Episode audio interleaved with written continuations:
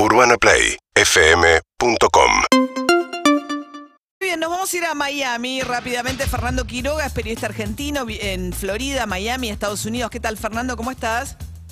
¿Qué tal, María? Buenos días, ¿cómo estás? Bien, muy bien. Bueno, toque de queda en una de las zonas más turísticas de Miami, de Miami Beach.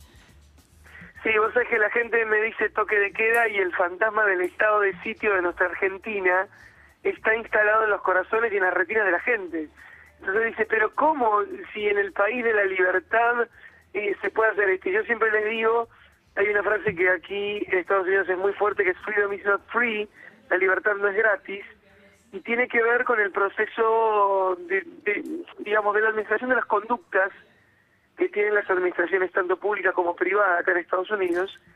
Y esto es algo muy simple. Eh, anteayer a la mañana Dan eh, Gelber, el, el mayor de Miami Beach, El intendente. nosotros sí. en- claro, eh, sí, correcto.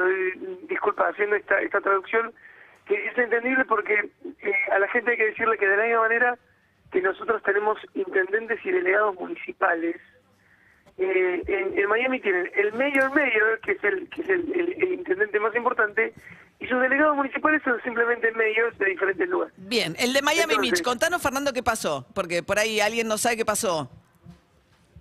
Bueno, puntualmente entre la calle 7 y Ocean Drive, hace dos noches ocurrió un tiroteo. Dos personas se cruzaron, a eso de las dos de la madrugada, uno insultó al otro, los dos estaban armados, sacaron las armas y dispararon. Una especie de pequeño y fugaz Far West.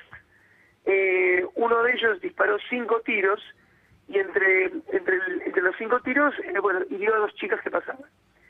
Eh, acá se pone de manifiesto el tema de la segunda enmienda de los Estados Unidos, esta cuestión de que la gente puede estar armada. Pero el punto es que Eh, es una sí. zona turística, ¿no? Con el spring break, el recreo, ¿no? De vacaciones que hay en las universidades, es un punto de mucho movimiento de jóvenes y, y esas son las circunstancias en las cuales el mayor decide hacer toque de queda después de este episodio. Sí, claro, eh, fundamentalmente para que la gente entienda, Spring Break es el equivalente a nuestra Semana del Estudiante, María. Exactamente eso. Como en Argentina ocurre el 21 de septiembre, acá ocurre el 21 de marzo. Claro, pero dura varios siete días. días- Sí. ¿Cómo? Decime.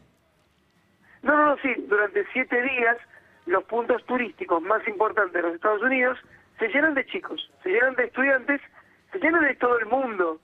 Pero hay que recordar que cualquier estudiante eh, mayor a 18 años en Estados Unidos eh, tiene la posibilidad de eh, bueno, bajar a este Spring Break, ya sea en la zona de San Diego, en la zona de Miami, en, en donde sea, y eh, puede apelar a la segunda enmienda e ir armado como ocurrió en esta Claro. oportunidad, ¿no? Dos personas se- se malmiraron y lo que en Argentina sería simplemente unos puñetazos cruzados, acá es a tiros limpios. Entonces hay toque de queda hasta el lunes, hasta que termine el spring break ahí en Miami Beach. Sí, correcto. El toque de queda va a afectar eh, a partir de las 0 horas del día jueves hasta las 6 de la mañana, de jueves, viernes, sábado y domingo. No es tan estricto, por eso te digo que cuando desde Argentina decimos toque de queda, ¿qué pasa con esto? No, en realidad de 12 de la mañana a 6 de la mañana no se puede transitar, no se puede vender bebidas alcohólicas y no se puede estar en el punto turístico, uno de los puntos Sí. turísticos más neurálgicos del mundo. Esto sí abre los ojos en grande porque dice, bueno, mirá lo que quisieron hacer. Claro, El bien. jefe de policía de Sí. Miami Beach, eh, eh, Robert Clemens, que es un tipo muy querido por la comunidad, dijo, a ver si nos entendemos, muchachos. En las últimas cuatro semanas estuvimos eh, decomisando armas a los que no tenían permiso para portarlas, porque acá, si tenés permiso, puedes portarlas. Claro. Pero eh, más de 150. Bien. 75, o sea, la mitad fueron el fin de semana pasado. Así que Epa, imagínate que sí, no, una locura. Bueno, Fernando Quiroga, periodista argentino, vive en Florida, Miami, Estados Unidos. Gracias por atendernos. Fernando, que tengas buen día. UrbanaPlayFM.com